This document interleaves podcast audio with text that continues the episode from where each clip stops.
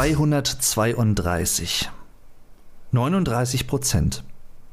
81 Stunden und 36 Minuten.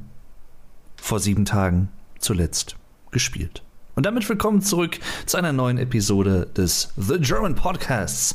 Heute, wie ihr im Titel schon gesehen habt, zum Spiel Cyberpunk 2077. Um das mal so halb Englisch, halb Deutsch zu sagen. Ja, warum heute?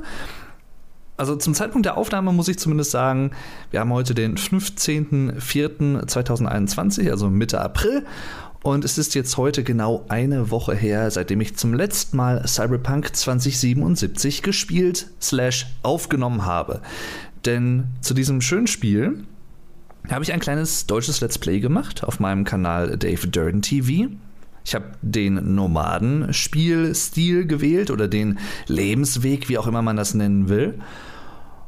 Es gibt ja drei Stück, aus denen man wählen kann. Ich habe mich für den entschieden, obwohl ich alle anderen auch sehr interessant fand und irgendwann vielleicht auch noch mal im Rahmen eines Let's Plays oder so spielen werde mit euch. Schauen wir einfach mal. Ich will es nicht versprechen, aber es könnte durchaus sein. Es ist im Rahmen des Möglichen, so wie man es manchmal ja auf Deutsch sagt.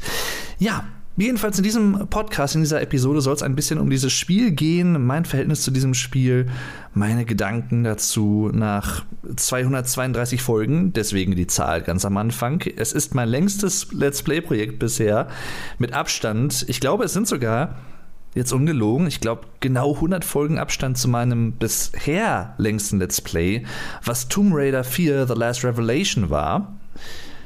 Und jetzt einfach mal 100 Folgen obendrauf. Ne? Und jede Folge halt, ja, plus minus 20 Minuten, manche auch länger. Vor allem die letzten, die letzte Folge eine komplette Stunde lang. Und ach, ich, ich, ich, ich schwärme immer noch von diesem Spiel. Es aktualisiert übrigens gerade, ich habe hier den äh, GOG Spielemanager auf. Good old, Good Old Games heißt es ja. Oder GOG, wie man es auch im Englischen sagt. Und zwar wird gerade noch der Patch, ich glaube 1.1 1.2 installiert, ja. Das ist nicht der große 34 Gigabyte Patch, den ich noch mitgenommen habe, weil ich da noch das Let's Play am Laufen hatte, sondern ein Patch, der jetzt erst gestern, glaube ich, erschienen ist. Ja, vor einem Tag, genau. Hotfix. 1.21. Ja, von dem habe ich jetzt erstmal aktuell nicht viel, weil ich das Spiel ja aktuell nicht mehr spiele. Ich habe es ja beendet im Rahmen des Let's Plays. Ah, ich fange aber mal vielleicht äh, von Anfang an an. Ist ja meistens sinnvoll. Wann habe ich das erste Mal von diesem Spiel Kenntnis genommen? Wann habe ich das erste Mal von Cyberpunk 2077 gehört? Das ist gar nicht mal so lange her, wie man vielleicht denken könnte. Es gibt ja sicherlich viele, das ist jetzt erstmal eine Unterstellung, aber ich glaube, wenn man Gamer ist und wenn man sich für Sci-Fi, für solche Sachen interessiert, ne, Cyberpunk, Steampunk, solche Sachen, die alle damit reinspielen, digitale Welten, wie auch immer, Dystopien, Utopien, Gesellschaftsentwürfe, Zukunftsentwürfe, all das spielt ja mit da rein und noch viel, viel mehr. Auch philosophische Aspekte sogar, wie ich finde. Und wie eine Gesellschaft strukturiert sein soll, wie man sich eine Gesellschaft wünscht, vorstellt, wie man sie vielleicht auch befürchtet. All das spielt ja auch irgendwo eine Rolle in diesem Spiel, was ja aus jetziger Sicht 2021 56 Jahre in der Zukunft spielt. Habe ich jetzt richtig gerechnet? Moment. 66 Jahre, nee, Moment. 56, nee, 56 Jahre, Entschuldigung. Ich bin alt, ich werde dieses Jahr 30. Mathe war nie meine Stärke. Ja, äh, jedenfalls. ich glaube, 2012 war es ja, Anno Domini, im Jahre des Herrn, dass zum ersten Mal eine Ankündigung gemacht wurde, dass dieses Spiel überhaupt irgendwann erscheinen soll. Cyberpunk 2077 hat ja im Prinzip seine Ursprünge auch in einem Pen and Paper, das es schon vorher gab, beziehungsweise, wenn mich jetzt nicht alles täuscht, ich habe mir jetzt keine Notizen zu dieser Podcast-Episode gemacht. Ich mache das eigentlich fast immer mit ein, zwei Ausnahmen vielleicht ohne Skript oder ohne irgendwie groß recherchiert zu haben, sondern aus dem Kopf. Deswegen, wenn ich irgendwas Falsches sagen sollte, verzeiht mir das bitte. Aber ich, ich kram das so ein bisschen aus meinem Gedächtnis, beziehungsweise was ich glaube, mir gemerkt zu haben. Ähm, ja, der Ursprung davon ist, glaube ich, einerseits ein Comic aus den 80ern und aus oder eine Comic-Reihe, eine kleine aus den 80ern, glaube ich. Und darauf basierend wurde dann ein Pen and Paper gemacht, Mitte der 2000er, wenn mich jetzt nicht alles täuscht. Und darauf, auf diesem Pen and Paper aufgebaut, wurde vor allem auch dieses Spiel jetzt konzipiert. Mit den ganzen Charakteren, die es da so gibt und solche Sachen. Und 2012 zum ersten Mal angekündigt.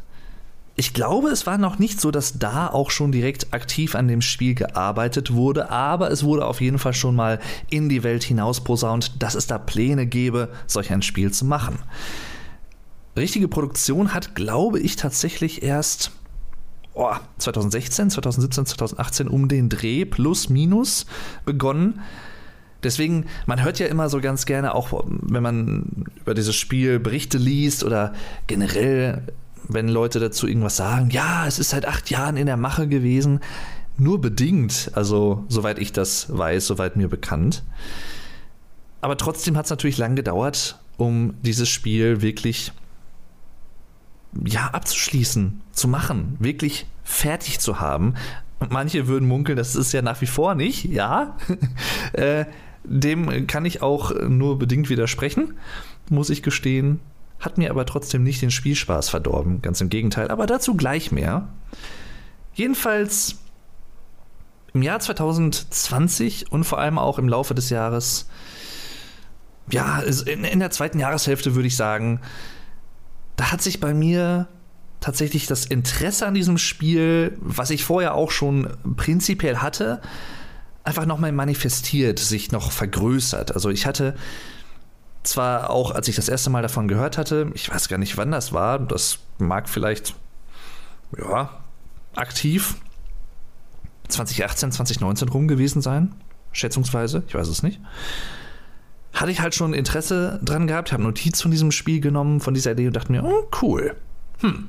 Damals war ja auch noch nicht wirklich bekannt, wer da jetzt irgendwie zum Beispiel die Synchronsprecher sein würden, welche Schauspieler da irgendwie über Motion Capturing Inhalt dieses Spiels sein würden. Also eine Keanu Reeves natürlich als äh, Aushängeschild irgendwo.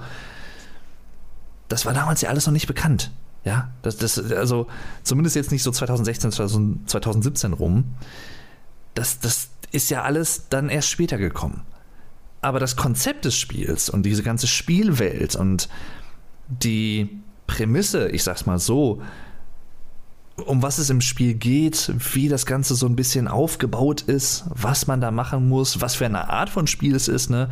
RPG, also Rollenspiel, passt natürlich auch gut zu Pen and Paper, wäre ja eigentlich auch nur die einzig sinnvolle, ja, Spiel Adaption von einem Pen and Paper, wenn es dann auch ein Rollenspiel ist, ein RPG, ne? Finde ich zumindest. Also man kann es sicherlich auch anders machen, aber egal.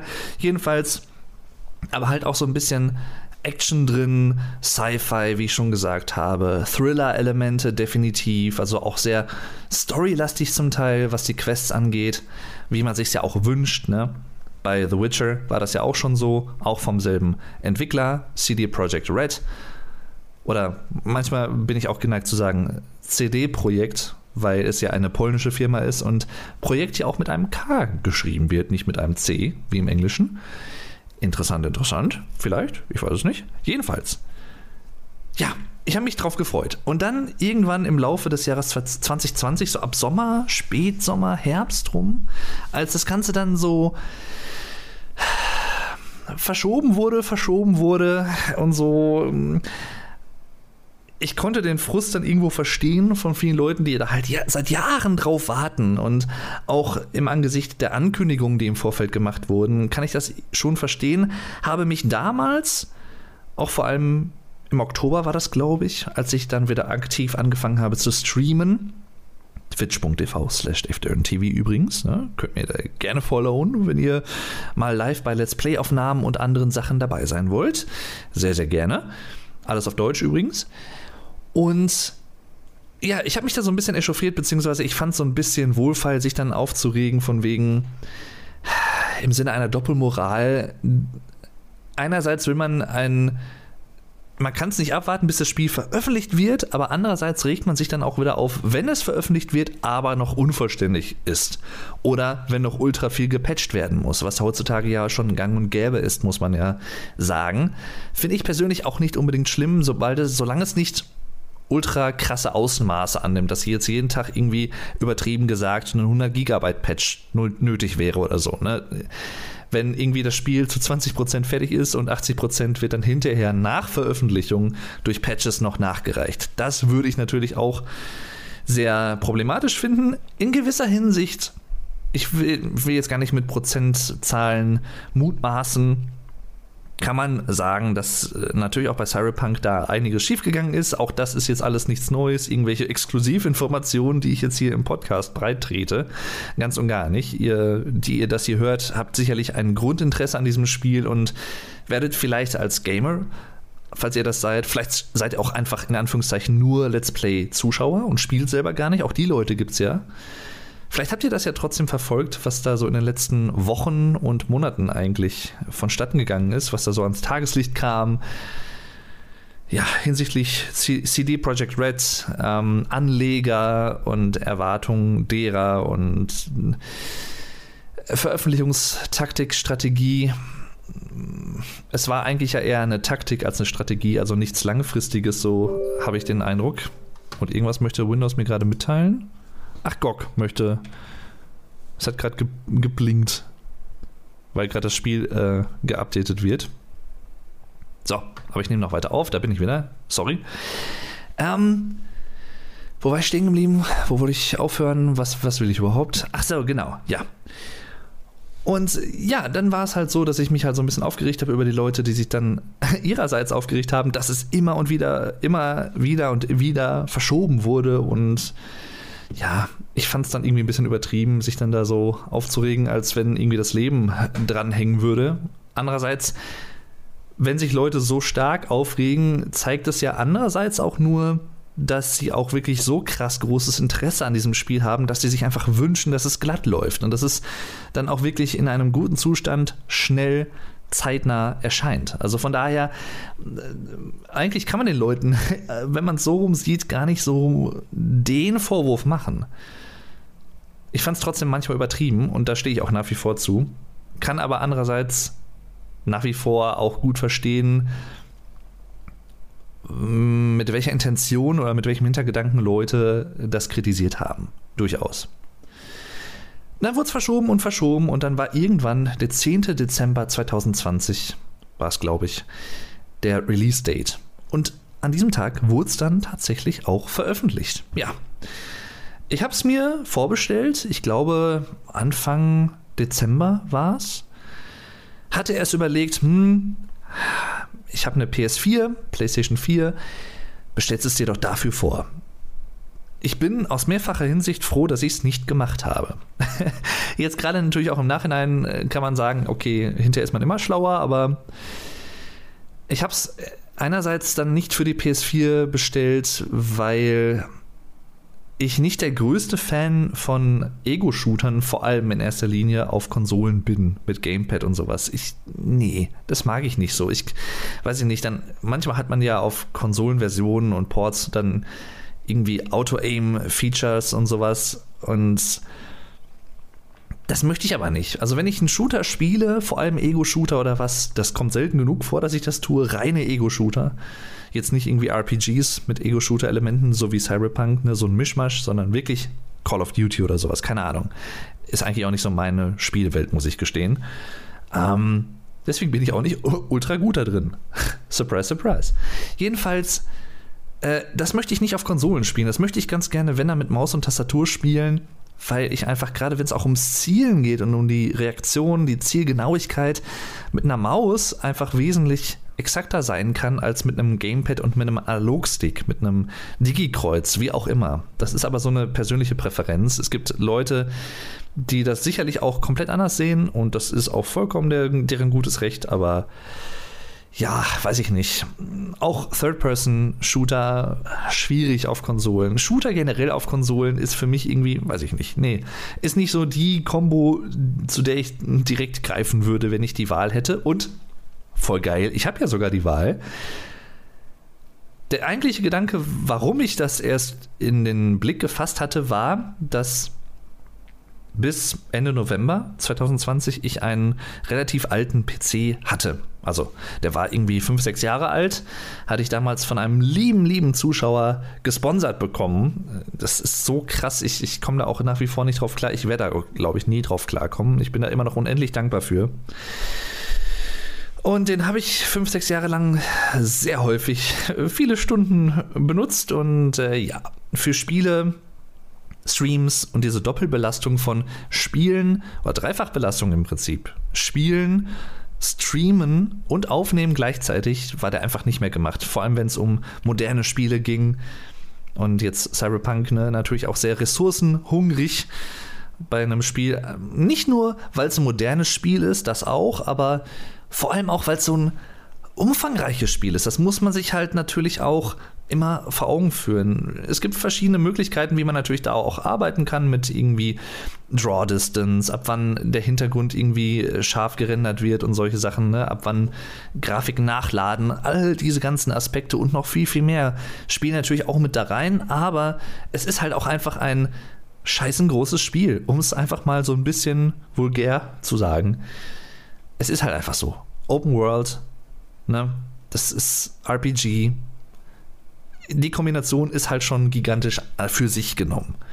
Und dann kommt es natürlich darauf an, wie optimiert ist es, rein programmatorisch und andere Aspekte halt natürlich auch. Aber all das hat mich dann dazu verleitet zu sagen, wenn ich jetzt schon in einen neuen PC investiere, dann holst du dir doch die PC-Version und Let's Plays die dann. Da kannst du die auch direkt zum Release Let's Playen und nicht irgendwie erst zwei Jahre später nach Release, wenn du vielleicht irgendwann mal eine neue Grafikkarte dazu gekauft haben solltest in der Zwischenzeit oder so. Gute Wahl, sage ich da nur. Denn äh, ja, wie wir dann nach Release des Spiels im Laufe des Dezembers und Januars, Februars äh, erfahren haben, leidlich erfahren mussten. Die Konsolenvarianten des Spiels, die Konsolenports, ja, ich, diplomatisch ausgedrückt könnte man sagen, suboptimal äh, ausgereift. Ich behalte ich belasse es mal bei diplomatischen Worten. Man könnte da auch noch ganz andere Begriffe verwenden mit Fug und Recht. Und auch da ist auch echt Schindluder getrieben worden. Das kann man, glaube ich, nicht abstreiten. Und das streitet ja nicht mal der Entwickler ab. Der hat es ja auch eingeräumt, dass da, was auch Tests angeht, nur die PC-Version irgendwie ausgeliefert wurde an Rezensenten und Magazine und so. Und nur die rezensiert werden konnte und darauf halt die guten Bewertungen auch berufen oder fußen und Konsolenports in erster Linie gar nicht getestet werden konnten, bis zu einem gewissen Zeitpunkt zumindest. Ne? Und man so halt ein bisschen verschleiern wollte, wohl angeblich. Äh, rechtlich muss man da immer vorsichtig sein. Äh, so habe ich das zumindest gehört und so wurde es berichtet. Äh, das mache ich mir jetzt nicht zu eigen. Dass äh, da ein falsches Bild für den Konsumenten, für den Käufer äh, entstanden ist. Und der Eindruck entstehen konnte, dass sowohl PC-Versionen als auch Konsolenports und alle anderen Versionen qualitativ auf demselben Level sind. Und das ist natürlich einfach nicht der Fall gewesen. Mittlerweile sieht es, glaube ich, wieder ein bisschen anders aus. Auch da wurde einiges nachgepatcht. Zwischenzeitlich war Cyberpunk 2077 ja auch nicht im Sony PlayStation Store erhältlich. Ähm, ja, und äh, allein auch deswegen bin ich froh, dass ich es nicht für die PlayStation 4 bestellt habe. Ich habe dann vom lieben Freund, YouTube-Kollegen, Let's Player, Twitch-Streamer, Podcaster vor allem auch, Super Flash Crash, mit dem ich ja übrigens auch noch einen anderen Podcast habe, Custom. Dem könnt ihr auch gerne folgen. Ist auch ein deutscher Podcast, wo wir über Medien sprechen, über die Gesellschaft, über politische Themen, über alles Mögliche, Filme, Musik, Videospiele, you name it könnt uns da gerne folgen äh, und unsere Podcast-Aufnahmen dort auch hören. Macht immer sehr viel Spaß. Auch ein sehr, sehr schlaues Köpfchen, ein sehr, sehr netter Typ. Liebe Grüße an dieser Stelle, falls du das hörst, dann muss ich aufstoßen. Ich habe mir vor der Aufnahme noch etwas äh, ja, gegessen, einen Kaffee gemacht. Ich bin vorhin von der Arbeit nach Hause gekommen. Neuer Job und so. Macht echt Spaß. Auch da werde ich sicherlich irgendwann auch mal ein bisschen mehr zu erzählen. Aber heute geht es um Cyberpunk. Jedenfalls Ich habe vom Super Flash Crash, so kam ich drauf, nämlich eine gute Möglichkeit ähm, erzählt bekommen, das Spiel für 45 Euro, legal natürlich zu beziehen, über den GOG Store. Und äh, das habe ich dann auch getan. Die PC-Version, wie gesagt, die Computer-Version. Und ich muss nach 232 Folgen 81,5 Spielstunden sagen. Und das ist jetzt keine Floskel, die man mal so raushaut, sondern das meine ich auch wirklich so. Jeder verdammte Cent dieser 45 Euro irgendwas, keine Ahnung, 99, war es wert. Und ich hätte auch 60 Euro für dieses Spiel bezahlt. Ich hätte wahrscheinlich, ob der gigantischen Ausmaße des Spiels Open World RPG, wie gesagt, hätte ich wahrscheinlich sogar 70, 75 Euro bezahlt. Und sogar vielleicht dann auch noch eine Limited Edition als solche dann. Hätte ich gemacht, hätte ich wohl gemacht. Und ich finde auch, dass auch selbst solch ein Preis gerechtfertigt ist, wenn man von der, vom Umfang des Spiels argumentiert. Wenn man von der Konsolenqualität argumentiert, ist es was ganz anderes, absolut verständlich.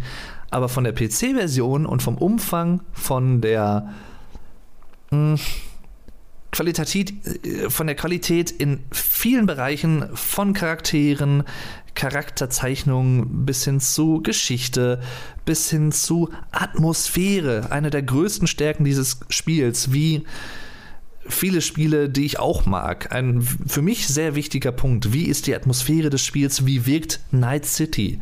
Die Stadt, über die wir jetzt noch gar nicht gesprochen haben, weil, und das ist auch keine Floskel, sondern das meine ich wirklich so.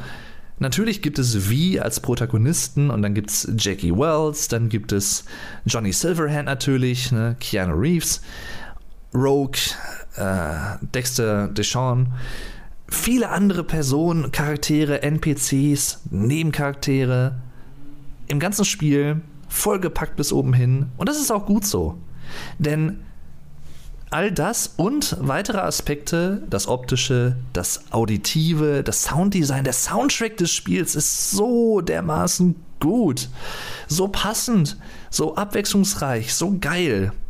Wirklich, also Hut ab CD Projekt Red, CDPR, ihr habt echt teilweise in die Scheiße gegriffen, was manche Sachen angeht, aber was das reine Spiel an sich angeht, wie es konzipiert ist, der Umfang und was man letztendlich visuell und auditiv und vom Gefühl her, um es mal ein bisschen umgangssprachlich auszudrücken, vom Gefühl her, was man da geboten bekommt, das ist aller Ehren wert.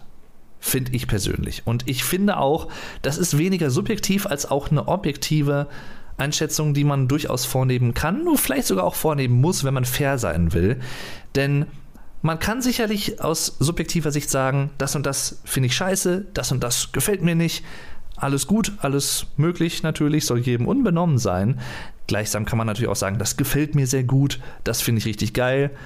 Aber wenn man es mal objektiv betrachtet oder zumindest versucht, objektiv zu betrachten, ist ja auch nicht immer so möglich, verstehe ich absolut, der Umfang des Spiels und die Komplexität der Stadt, der Umgebung, ja, im Englischen würde man jetzt sagen äh, Environment, ja, in, in, in, welcher, in welchem Ausmaß es einfach vorhanden ist und wie viel Liebe auch zum Detail da drin steckt, wenn man durch die Stadt läuft und kleine Details hier und da sieht, Easter Eggs natürlich, aber auch generell Details auf Straßen, irgendwelche Papierfetzen, die rumfliegen, Partikel, äh, grafisch, die irgendwie durch die Gegend fliegen hier und da und viel, viel, viel, viel mehr solcher kleinen Details, die es hinterher aber dann machen in der Summe. Da kann man einfach nicht sagen, finde ich, mit Fug und Recht, dass es ein schlechtes Spiel ist. Qualitativ, was das angeht, nicht. Technisch, größtes Manko des Spiels, bei weitem da gebe ich absolut recht. Auch da würde ich nicht sagen, das, das kann man nicht mit Fug und Recht behaupten. Das muss man behaupten. Die technische Seite ist die größte Schwäche des Spiels. Punkt. So, und das ist jetzt auch nicht meine Privatmeinung, sondern es ist halt durchaus so. Es ist einfach so. Es tut mir leid, es tut mir nicht leid. Äh, eigentlich tut es mir nicht leid, nein. Aber wie gesagt, Technik auch wichtig, aber für mich persönlich nicht der größte Aspekt. Qualitativ vom Spiel ähm, bin ich sehr überzeugt. Was meine ich auch mit Technik? Für mich nicht der wichtigste Aspekt. In meinem in, meiner Dreifachbelastung im Rahmen des Let's Plays, ne? also Spiel spielen, Stream aufnehmen und gleichzeitig äh, ja, streamen, was für den Prozessor, Grafikprozessor, wie auch immer, CPU, G GPU, GPU, CPU, äh, natürlich eine enorm höhere Belastung ist, als einfach nur das Spiel zu spielen, das nicht aufzunehmen. Da hat es in der Stadt teilweise ein paar Ruckler gegeben. Ich habe die äh, GeForce GTX 3070, auch wieder schön denglisch. Ha, schön mag ich. Ähm, also eine relativ gute aktuelle Grafikkarte auch. Und ich will mir nicht ausmalen, wie das gewesen wäre ohne diese Grafikkarte und ohne mein Setup, was ich momentan habe, mit dem geilen Prozessor, den ich habe, mit 128 GB RAM. Äh, ja. ähm, und ähnlichen Facetten. Ich bin froh, dass ich das Setup habe und dass ich das Spiel damit ganz gut spielen konnte. In der Stadt, in Night City, mit viel Verkehr, gab es trotzdem auch Ruckler. Das lag aber ich glaube tatsächlich im Nachhinein weniger am Spiel, auch sicherlich, das will ich nicht von der Hand weisen, aber weniger daran als an dieser Dreifachbelastung einfach auch. Weil wenn ich jetzt, ich hatte auch das Spiel ein, zwei Mal an, ohne dass ich aufgenommen habe, ohne dass ich gestreamt habe, zu Testzwecken, vor allem auch zu Beginn, um Einstellungen vorzunehmen, ähnliche Sachen. Und da hatte ich diese, Pro äh, diese Probleme nicht in diesem Umfang oder Probleme in Anführungszeichen. Auch das wurde mit ein paar Patches durchaus äh, besser und ja, zwischenzeitlich hatte ich dann aber zumindest, äh, während ich gespielt habe, hier einige FPS-Drops, Frame-Drops und Ruckler. Und das hat sich dann hinterher im, in der Aufnahme selbst ist das dann nicht so herausgekommen, weil da glaube ich noch mal so ein bisschen auch ähm, interpoliert wurde äh, durch die Aufnahme und die konstante Framerate-Einstellung, die ich da habe und so. Schätze ich mal. Ich weiß es nicht genau. Jedenfalls, da war es dann wirklich nicht so ausschlaggebend. Man hat es zwar auch noch gesehen, aber es, es war echt annehmbar. Es war jetzt nicht wirklich so, dass man sagen müsste, wow, äh, nee, das kannst du keinem vorsetzen. So. Selbes natürlich gilt auch für die Zuschauer auf Twitch, die da auch, glaube ich, das ganz annehmbar schauen konnten. Hoffe ich zumindest mal. Ich glaube aber schon. Ja, und natürlich hatte ich auch Bugs und Glitches, natürlich. Aber ich hatte jetzt nichts bis auf, ich glaube, zwei oder drei Mal im gesamten Let's Play, ich wiederhole es nochmal, 81 Stunden, 30 Minuten circa, plus minus, 36 Minuten sind es. Ich sehe gerade hier, schau gerade nochmal in GOG. Ich hatte bis auf zwei, drei, vier Mal, wenn es vielleicht hochkommt, nicht die Situation, dass ich das Spiel irgendwie neu starten musste, weil ich so ein Hardlock oder sowas hatte. Oder ähm, Game-Breaking-Glitch oder sowas in der Richtung. Überhaupt nicht. Ich musste ein, zwei Mal durchaus einen Spielstand neu laden, weil sich da irgendwas gesoftlockt hatte, weil ich mich da irgendwie verglitscht hatte, verbuggt hatte. Aber dann war das auch immer wieder gefixt und das war halt dann wirklich auch eine Sache von Sekunden. Und ganz ehrlich, bei einem Spiel eines solchen Ausmaßes, und das sage ich jetzt nicht irgendwie, weil das Spiel äh, so groß und so gehypt wurde, sondern einfach aufgrund der schieren Größe des Spiels, das hätte auch jedes andere Spiel sein können und das kann auch für jedes andere Spiel gelten, was ich sage, finde ich. Da muss man auch einfach damit rechnen und da ist das auch irgendwo verzeihbar. Also, das ist jetzt so meine persönliche Einstellung, gerade auch bei Open World RPGs. Das ist dann bis zu einem gewissen Grad, finde ich persönlich, auch verzeihbar.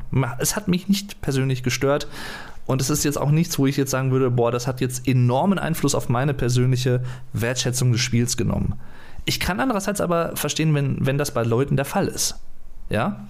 Aber bei mir persönlich würde ich sagen, nee. Das äh, ist dann irgendwie manchmal in, der Mom in dem Moment vielleicht ärgerlich, wenn man irgendwie nicht direkt weiterspielen kann, sondern man muss irgendwie einen Spielstand wieder neu laden, bla blub, und muss dann irgendwie nochmal zwei, drei Minuten nochmal spielen. Aber mein Gott, ja, dann ist es halt so. Peng. So ist dann auch okay. Es gibt auch andere wirkliche Probleme im Leben. Also das ist dann, weiß ich nicht, muss man auch alles immer ein bisschen in Relation setzen, finde ich. Aber ja. Und dann habe ich das Spiel begonnen, um dahin mal zurückzukehren, zum äh, 10. Dezember 2021, live auf Twitch. Gab ja erst ein, ein Embargo, andere Streamer und Äh, manche Leute konnten ja auch schon, ich glaube, am 9. Dezember dann ein bisschen was zocken. Und, oder hatten so vorab äh, Kopien und sowas bekommen. Und ich habe dann am 10. halt auch angefangen. Das erste Mal, glaube ich, auch in meinem Leben, dass ich ein Spiel zum Release gespielt habe. Muss ich, es klingt jetzt für viele Leute traurig, aber es wird noch trauriger, wenn ich euch verrate, dass ich gerade auch, ich sag mal, ja, weiß ich nicht, so gefühlt irgendwie von 2007, 2008 bis 2014, obwohl, nee, gar nicht, nee, so weit nicht, aber 2011, 12, Anfänge meiner Let's Player-Zeit, dass ich einige Monate und Jahre lang auch gar nichts gespielt habe. Ich habe dann wirklich nichts gespielt. Das können sich manche, glaube ich, gar nicht vorstellen, aber ich habe dann einfach nicht, ich habe nicht gespielt. Ich habe dann einfach irgendwie, weiß ich nicht, ich habe Musik gemacht ein bisschen mit Magix oder keine Ahnung, ich habe mal ein Buch geschrieben, ich habe ähm, Sachen geschaut, bla, bla verschiedene Sachen gemacht, ne, aber halt in der Zeit nicht gespielt. Deswegen, ja, für mich tatsächlich das erste Spiel, was ich zum Release-Date gespielt habe, spielen konnte, auch vor allem auch technisch. Und ich bin froh, dass ich es gemacht habe. Es hat Spaß gemacht. Von vornherein null, es gibt eine nullte Folge des Let's Plays, wo ich den Charakter erstellt habe, einen männlichen, wie mit der Stimme von Björn Schaller. Auch da hätte ich auch noch eine andere Stimme wählen können, aber die von Björn Schaller passte für mich persönlich mit Abstand am besten. Und spätestens als dann ähm, herauskam, dass Keanu Reeves in diesem Spiel Johnny Silverhand spielt und das, glaube ich, auch seine erste wirklich große Rolle in einem Videospiel ist, in dem Umfang zumindest auch, wenn überhaupt nicht sogar generell das hat mich, ich glaube, der Aspekt hat mich dann auch noch mal mehr dazu ähm, gebracht, mich mit dem Spiel auseinanderzusetzen, mich mehr zu informieren und das hat auch meine Vorfreude enorm gesteigert, weil das habe ich auch schon mal in einer anderen Podcast-Episode hier bei The German Podcast erwähnt, wo es um inspirierende Persönlichkeiten geht. Kann ich euch übrigens sehr empfehlen. Auch natürlich die ganzen anderen Episoden findet ihr auf Spotify, auf anchor.fm slash The German Podcast zusammengeschrieben und auf anderen Podcast-Plattformen bin ich ja da auch vertreten. Falls ihr die Folge noch nicht gehört habt, findet ihr aber auch natürlich auf YouTube auf meinem Kanal Vlog Dave. Denn dieser Podcast ist ja im Prinzip mehr oder weniger Teil meines äh, Deutschlernen-Kanals Vlog Dave auf YouTube. Und da habe ich in dieser Episode auch unter anderem über Keanu Reeves gesprochen und dass er einfach eine Person ist, die man eigentlich nur mögen kann. Also mir fällt kein plausibler Grund ein, warum man ihn nicht mögen würde. Klar, das ein, gut, eine Sache würde mir einfallen, aber das hat auch mit ihm nichts zu tun, sondern eigentlich eher mit der, mit der Art von Rolle, die er häufig spielt. Gerade bei John Wick zum Beispiel, so dieser Haut drauf und oh, ich habe alles im Griff und irgendwie kompromisslos knall ich irgendwie jeden ab oder so, äh, Gewalt, Action, Action, bla blub. Aber das hat ja mit Keanu Reeves selber nicht wirklich was zu tun. Ja, das ist, das eine ist die Rolle, das andere ist der Schauspieler und die Person. Natürlich kann ich über die Person auch, auch nur bedingt Aussagen treffen, weil ich kenne ihn nicht persönlich, leider. Ich würde ihn eigentlich ganz gerne persönlich kennen. Zumindest würde ich ganz gerne mal mit ihm persönlich ein Bier trinken. Genauso wie mit Dave Grohl und vielen anderen Leuten, die ich sehr, sehr wertschätze und mag. Jedenfalls, das hat mich halt total, spätestens seit Matrix bin ich halt großer Fan von ihm. Äh, Konstantin auch noch ein geiler Film mit Keanu Reeves unter anderem. Bei Speed hat er natürlich auch mitgemacht. John Wick natürlich auch geile Filme. Wenn man auf so simplen, simples Action-Kino steht, John Wick, echt gut. Kann man nicht anders sagen.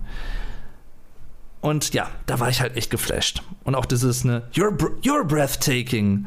Ähm, war das auf der EA 2018 oder so? Ich weiß es gar nicht mehr ganz genau, wo das. Das war ja auf irgendeiner Convention in Amerika, wo das ja war er dann auch zu Gast, kam auf die Bühne, keiner hatte damit gerechnet, Cyberpunk wurde vorgestellt und er sagte dann, dass er ein Teil des Spiels ist und äh, ein wirklich denkwürdiger und auch merkwürdiger im wahrsten Sinne des Wortes, ein, ein Moment, der würdig ist, der würdig war, ist, äh, ihn sich zu merken.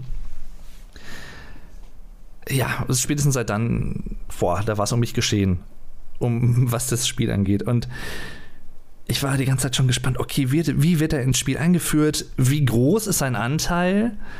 Und auch da muss ich sagen, aus der Sicht jetzt im Nachhinein und im, auch im Laufe des Spiels natürlich, man merkt relativ schnell, sobald er auftritt und als er dann in Erscheinung trat, ähm, mit der ganzen Relic-Geschichte und so. Übrigens, ne, in diesem Podcast gibt es Spoiler zum Spielverlauf. Habe ich noch nicht erwähnt, aber hätte man sich denken können. Ich hoffe, ich habe es im Titel angegeben. Wenn ja, wenn nein, äh, dann jetzt nochmal Achtung, Spoiler.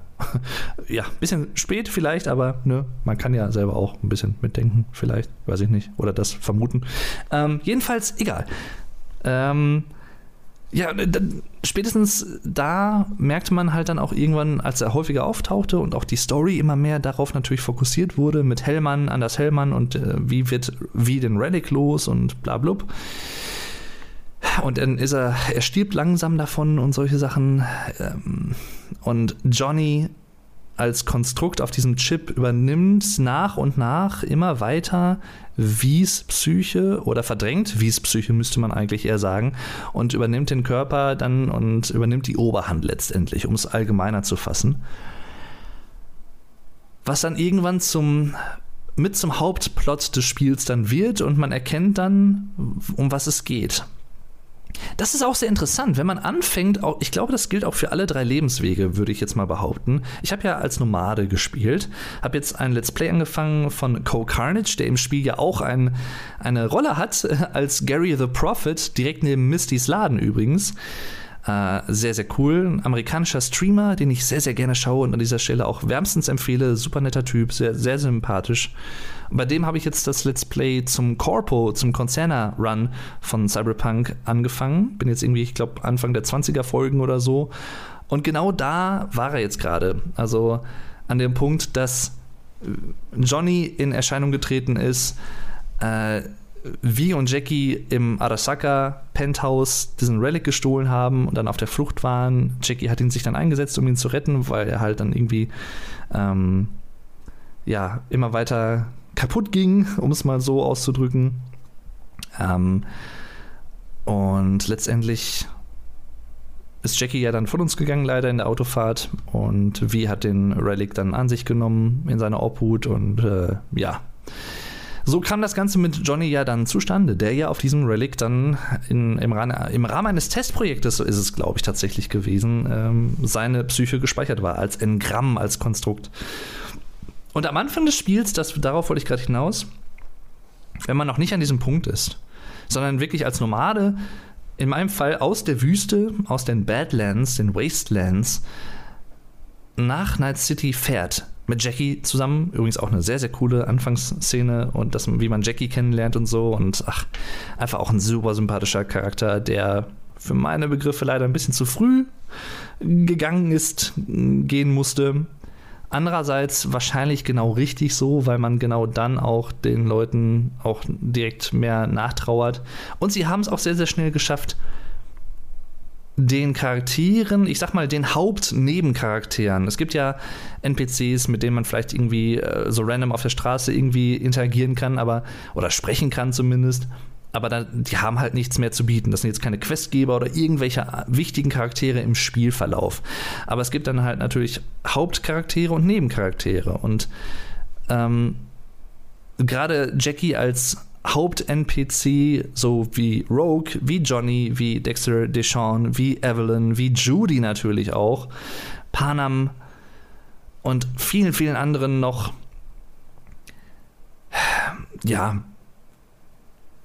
es hat mir schon in der Seele wehgetan, als er dann so früh gestorben ist. Aber andererseits äh, haben sie es geschafft, und darauf wollte ich hinaus, die wirklich auch sehr schnell gut aufzubauen, dass man wirklich auch eine Bindung zu denen hat. Auch das ist natürlich immer bis zu einem gewissen Grad auch subjektiv.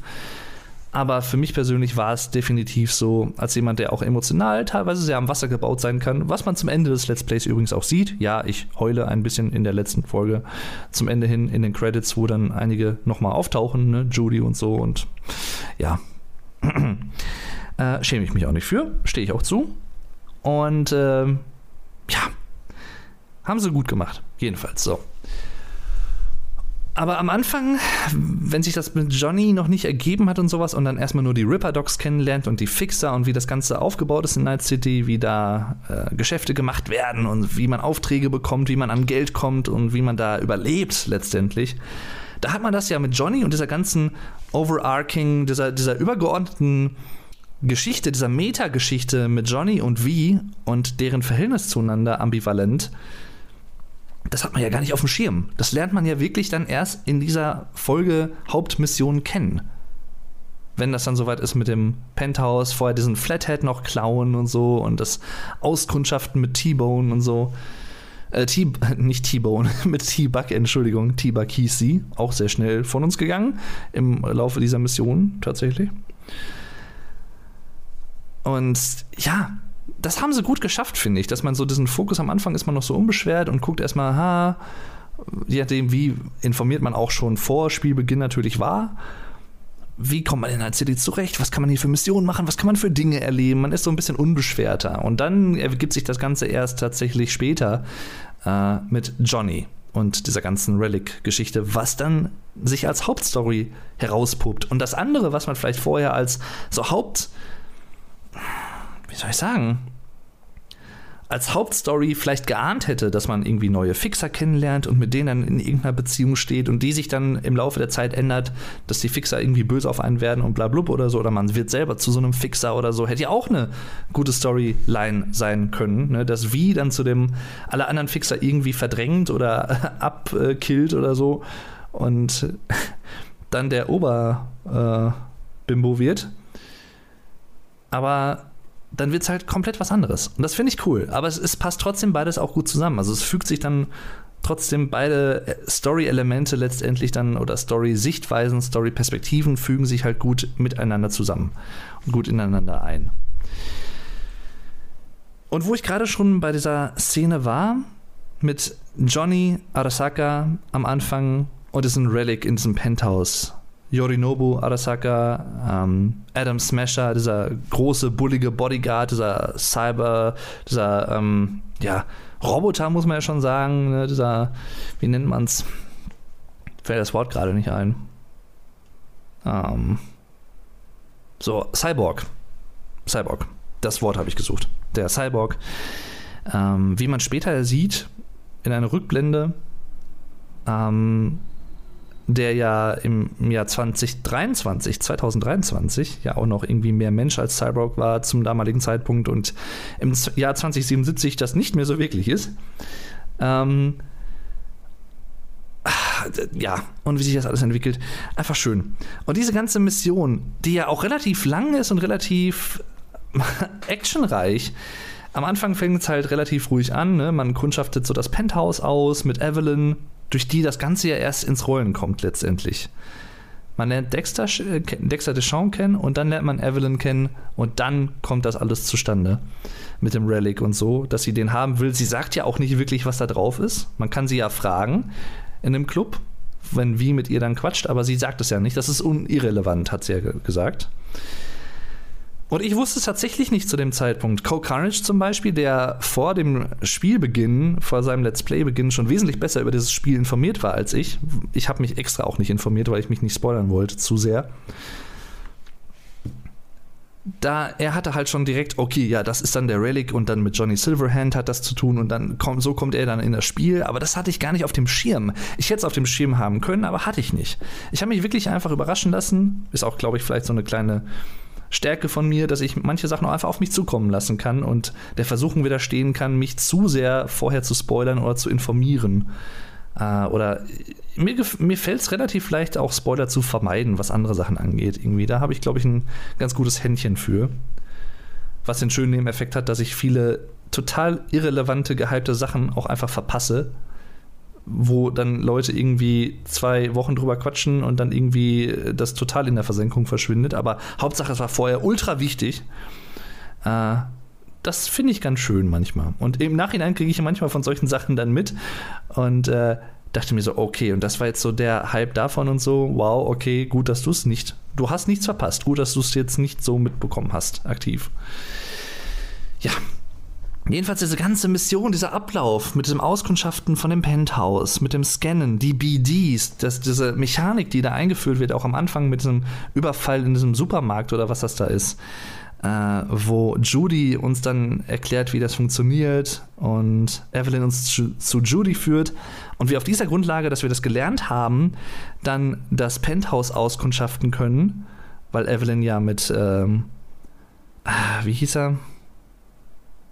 Saburo Arasaka, mit dem Sohn von dem alten Konzern äh, Oberhaupt da, äh, eine Affäre so ein bisschen angefangen hat und so. Und so kamen wir auch an, diesen, an dieses BD-Material ran und haben dann letztendlich auch die Position des Relics im Raum da oben im Penthouse ausfindig gemacht, sind dann hinterher mit Jackie getarnt natürlich da reingegangen, äh, den Flathead vorher noch geklaut, der dann den Netrunner vom Arasaka-Gebäude lahmgelegt hat, damit man da nicht so schnell erwischt wird und so. Das Ding dann geklaut, dann wollte man gerade fliehen und versteckt sich in dieser Fernsehwand, weil dann nämlich äh, der Arasaka, der Junge, äh, der Jüngere sozusagen, ist wie so Maler aus dem 15. Jahrhundert, irgendwie äh, Rembrandt der Jüngere oder so, nein, keine Ahnung. Ähm, nee, aber der Arasaka-Konzernführer, äh, der Junge, dann einen Besuch von seinem Vater bekommt, Yorinobu, den er jahrelang nicht gesehen hat, zu dem er überhaupt keinen Kontakt hat und ein schlechtes Verhältnis. Und dann streiten die beiden sich und wir sehen aus dieser Fernsehwand, dass sein Sohn, also dass der Sohn den Vater erwürgt. Und dann aber letztendlich das Ganze als ähm, Mord darstellt, dass er äh, vergiftet wurde von irgendwem. Und das Hotel, wo dann das Konpeki Plaza wird dann in Lockdown versetzt und wir müssen daraus dann fliehen. Versuchen wir dann erst über die Außenfassade, müssen dann aber springen, richtig geile Sequenz, die hat mich richtig geflasht im Let's Play. Richtig gut cineastisch gemacht, richtig actionreich, wie Jackie und ich, also wir als wie als Spieler, dann diese schräge Fassade darunter springen und dann da durchstürzen und so, um vor diesen äh, Trauma-Teams und der fliegenden Polizei-Eskorte da zu fliehen. Dann dadurch aber stürzen und ähm, Jackie dadurch viel Schaden nimmt. Ähm, den Relic halt ähm, in sich dann quasi als Splitter äh, reinsteckt in den Kopf, um den zu schützen und äh, aufrecht zu erhalten, aktiv zu halten. Und so kommt eins zum anderen und man flieht aus dem Gebäude, schießt sich frei. Ähm, Jackie stirbt auf der Fahrt. Wir werden von Delamain, von dieser äh, künstlichen Intelligenz, AI, KI im Deutschen, äh, künstliche Intelligenz, ähm, werden wir abgeholt, Jackie verstirbt, wir können aussuchen, wo wir die Leiche hinschicken. Wir haben sie zu Victor geschickt, äh, dem Ripper-Dog unseres Vertrauens. Meine Hoffnung war zu dem Zeitpunkt noch, dass er da irgendwie was richten könnte ähm, dass Jackie dann vielleicht doch nicht tot ist. Ich bin da manchmal, glaube ich, ein bisschen naiv, aber man kann es ja versuchen. Schaden kann es ja nicht. Ja, und dann äh, war es aber leider nicht so. Jackie war dann wirklich tot. Wir wurden, dann hat sich herausgestellt, dass wir von Dexter verarscht wurden und äh, weil dann alle natürlich in, in den Nachrichten überall war, dass der Dingens äh, gestorben ist, ermordet wurde, der Yorinobu, der Alte, der Vater. Und äh, Dex dann irgendwie ähm, ja, Schiss bekommen hat, dass das irgendwie auf ihn zurückfallen könnte oder so, auf Evelyn und sowas. Und versetzt uns eine Kugel in den Kopf. Glaubt uns getötet zu haben. Wir werden dann von letztendlich von äh, Takimura gerettet.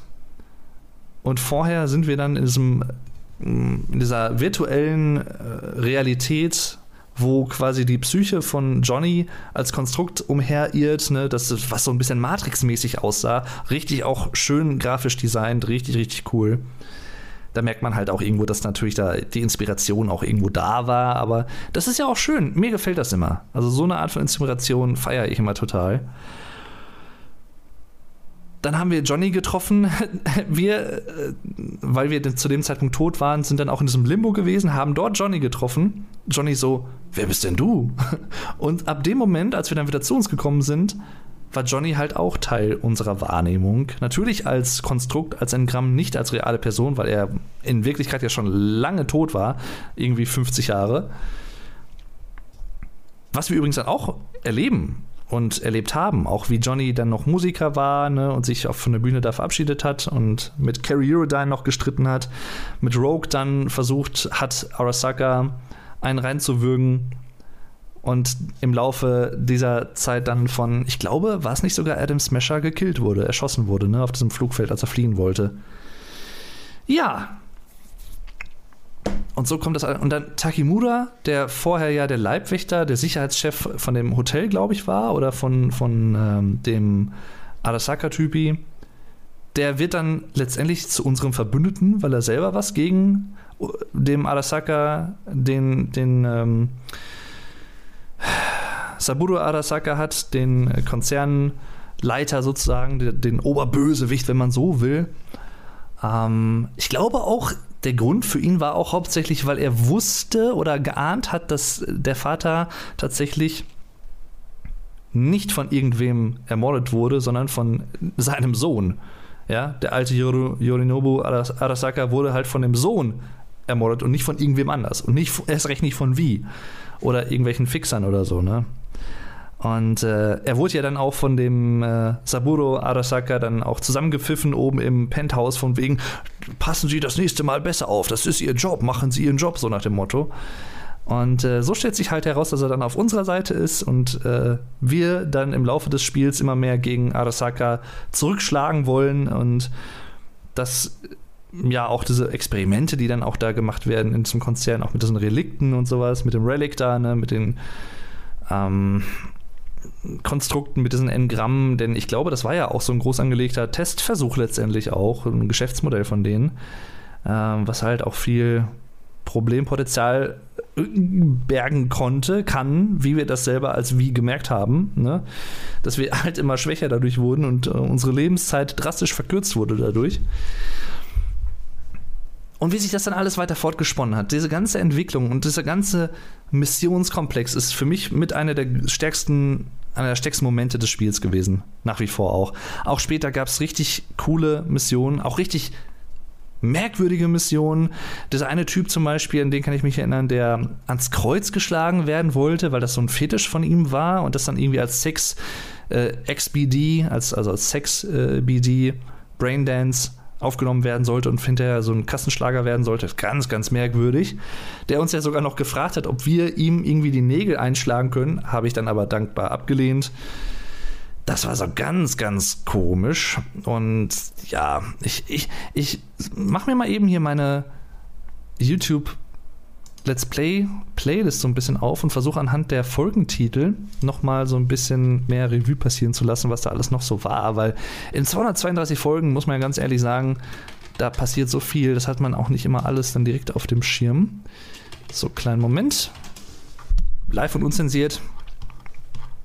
Äh, Playlist. Wo ist sie denn? Da. Na, beenden. So, nicht abspielen. Ah, badababam. Ja.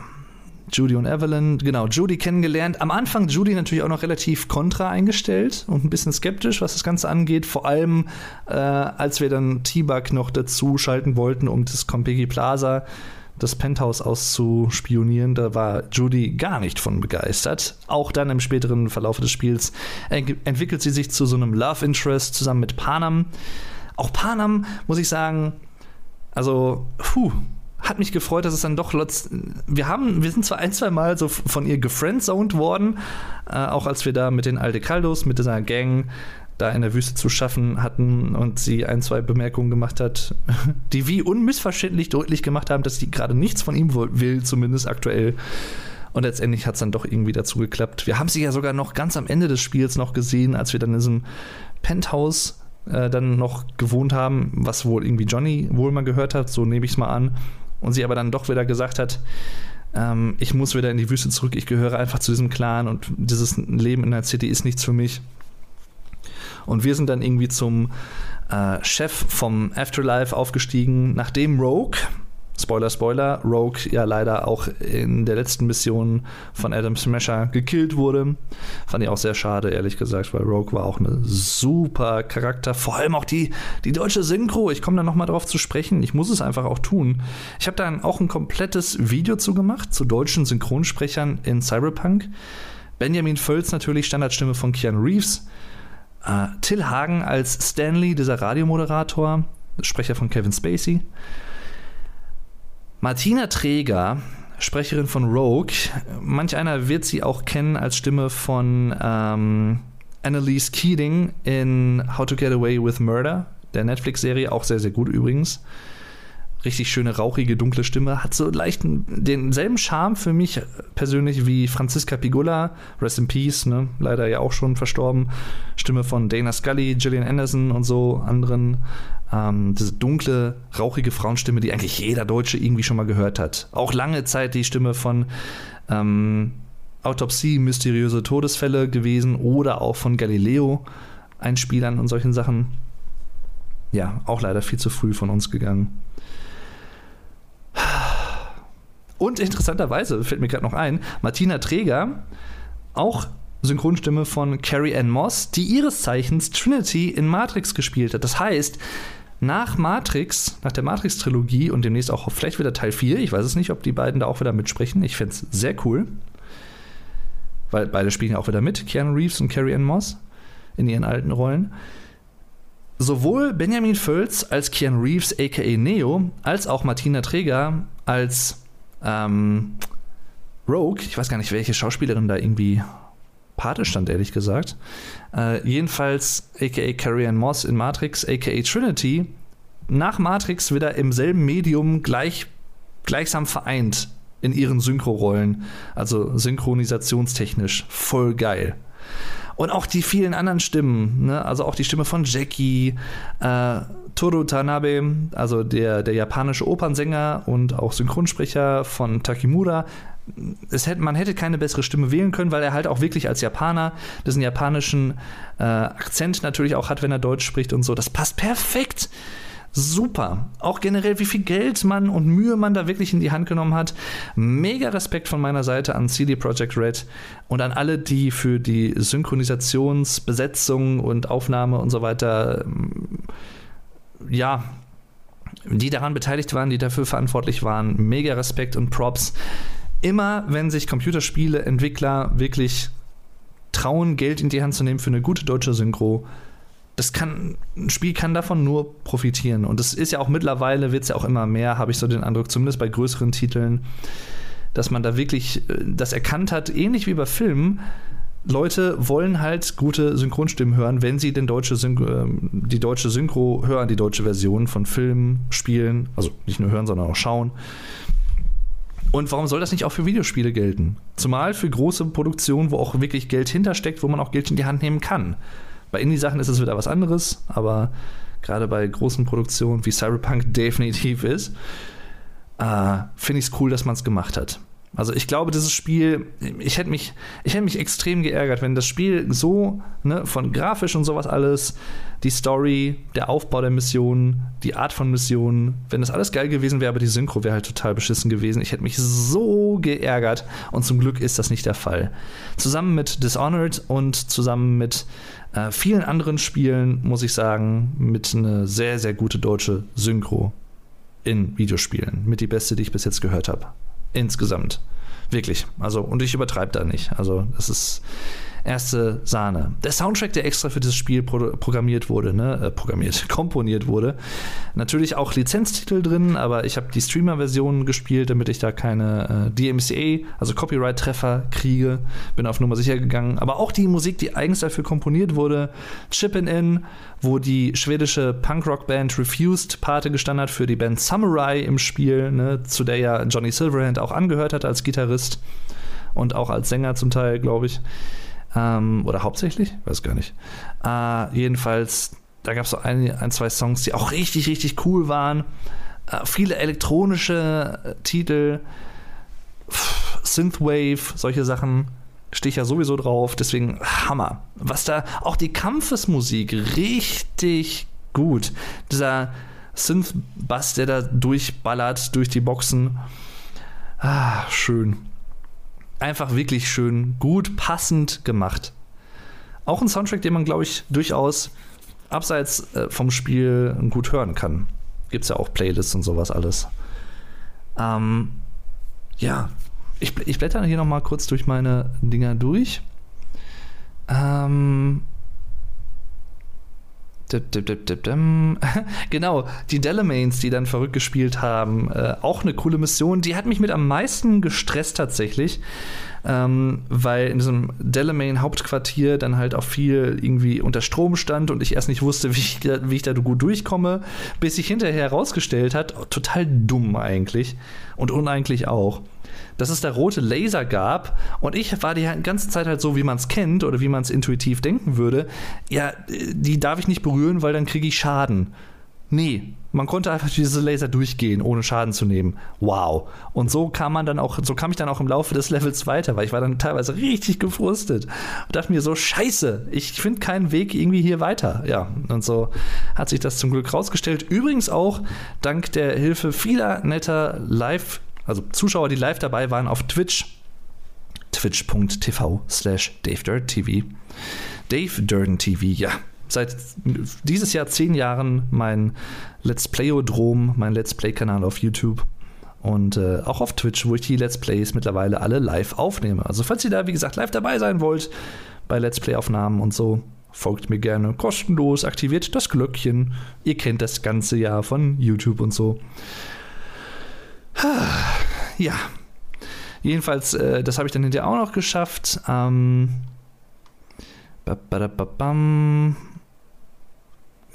Diese Folgentitel, die ich auch teilweise.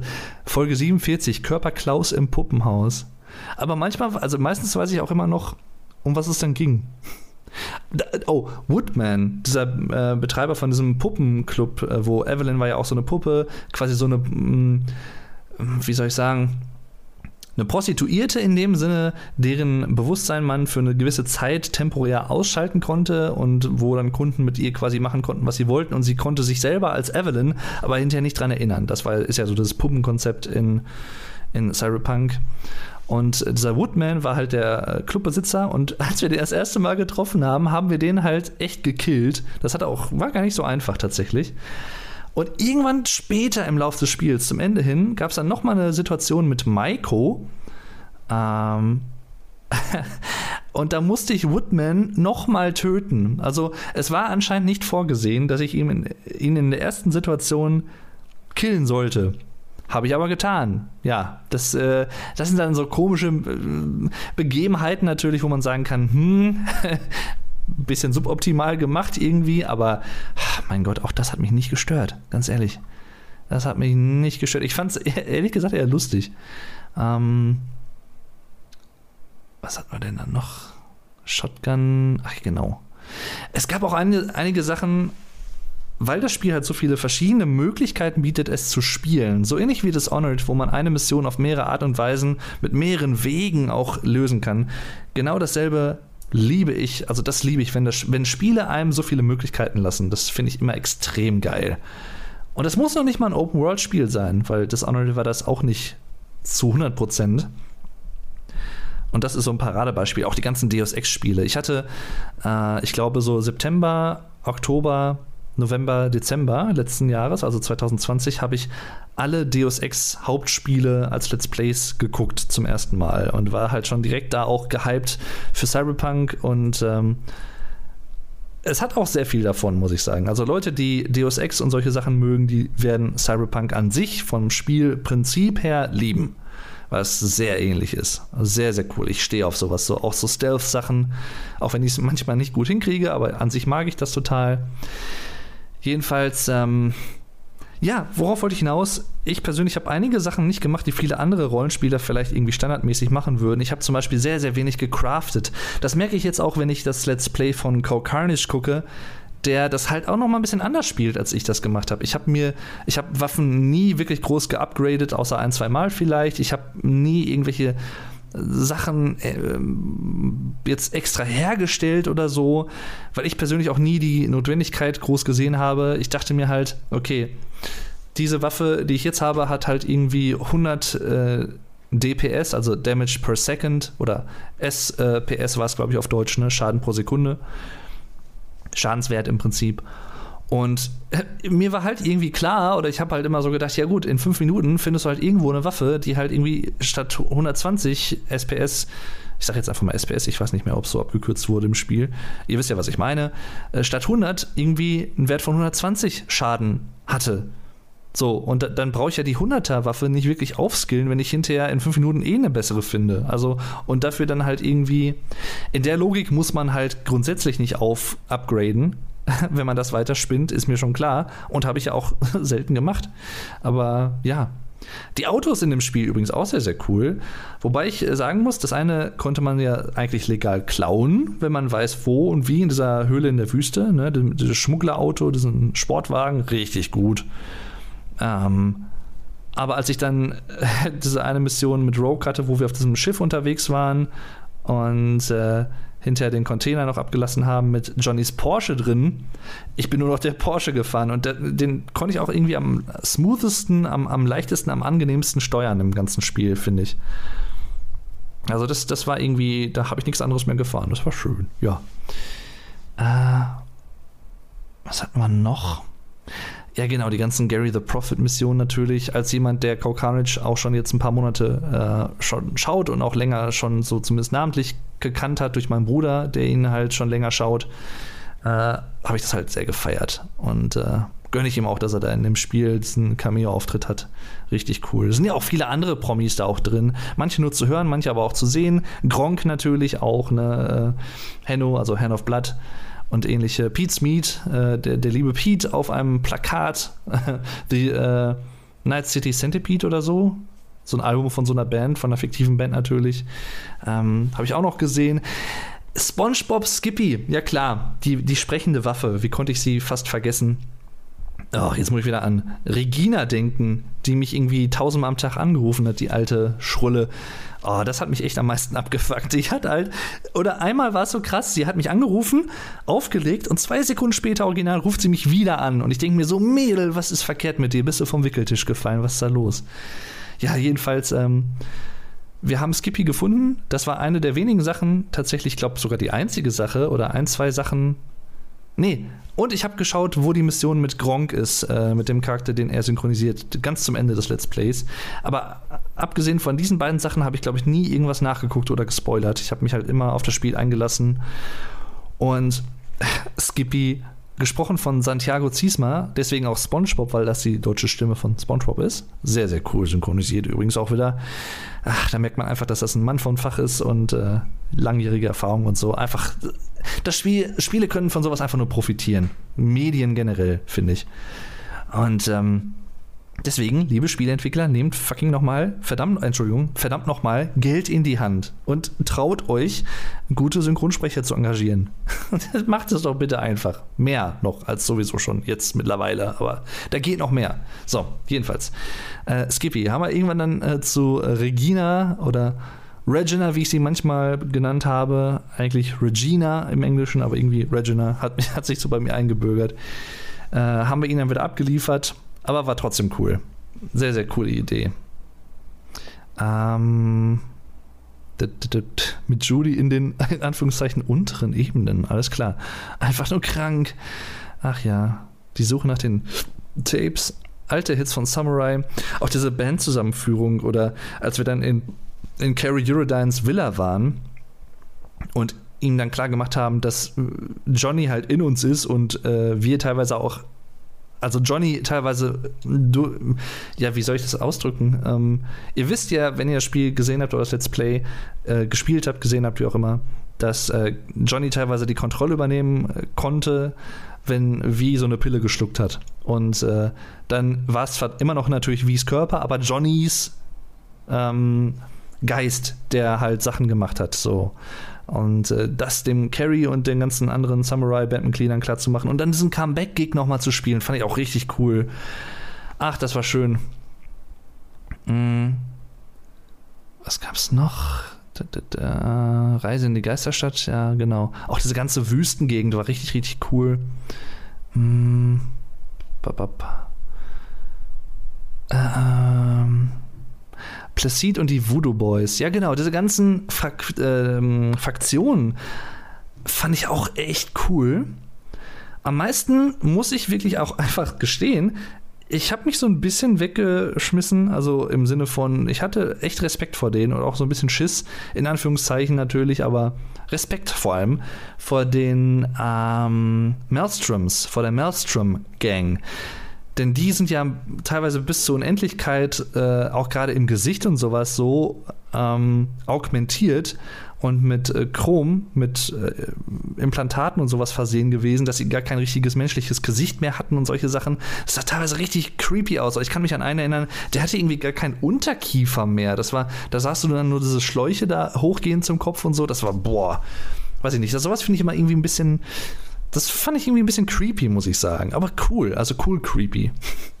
Wenn man mich versteht. Ich hoffe es. Ja. Ähm, ja, Faustkämpfe, diese Straßenkämpfe habe ich dann nur einmal gemacht und dann auch nicht nochmal. Hätte man machen können. Ich habe viele von diesen ganzen sich wiederholenden Sachen halt hinterher nicht mehr gemacht, diese Autos, äh, Autokaufdinger. Wenn es eine Sache gibt, die für mich mit am überflüssigsten waren, oder war in dem Ausmaß, in der sie vorhanden war, diese Sache, dann war es diese Autokaufangebote. Weil was ich will nicht 50 Millionen Autos kaufen, aber halt kein einziges Apartment, kein Haus, keine Villa kaufen können. Das war so, das Verhältnis war irgendwie total stumpf. Also, weiß ich nicht, das hat überhaupt keinen Sinn ergeben. Warum kann ich irgendwie so viele Autos kaufen, aber ich kann kein einziges keine, keine Wohnung kaufen, ich kann keine, kein, kein Penthouse kaufen, kein Apartment oder kein Haus, keine Villa das, das fand ich sehr schade, muss ich sagen, dass man das nicht konnte. Lange Zeit fand ich auch im Spielverlauf schade, dass man nie, auch das habe ich alles im Rahmen des Let's Plays erwähnt, aber ich erwähne es jetzt hier noch einfach mal zum Abschluss, dass man nie mit so einem Flugtaxi oder mit so einem Trauma-Team irgendwie mitfliegen konnte, bis ganz zum Ende des Let's Plays, der letzten Mission, wo man dann wirklich damit noch wirklich mal geflogen ist zum Afterlife äh, vom ähm, äh, vom Penthouse aus. Ne, nachdem wir Johnny quasi, nachdem wir uns entscheiden mussten, das Ende, pff, wir mussten uns entscheiden, wer im Prinzip jetzt erstmal weiterleben darf, Johnny oder wie.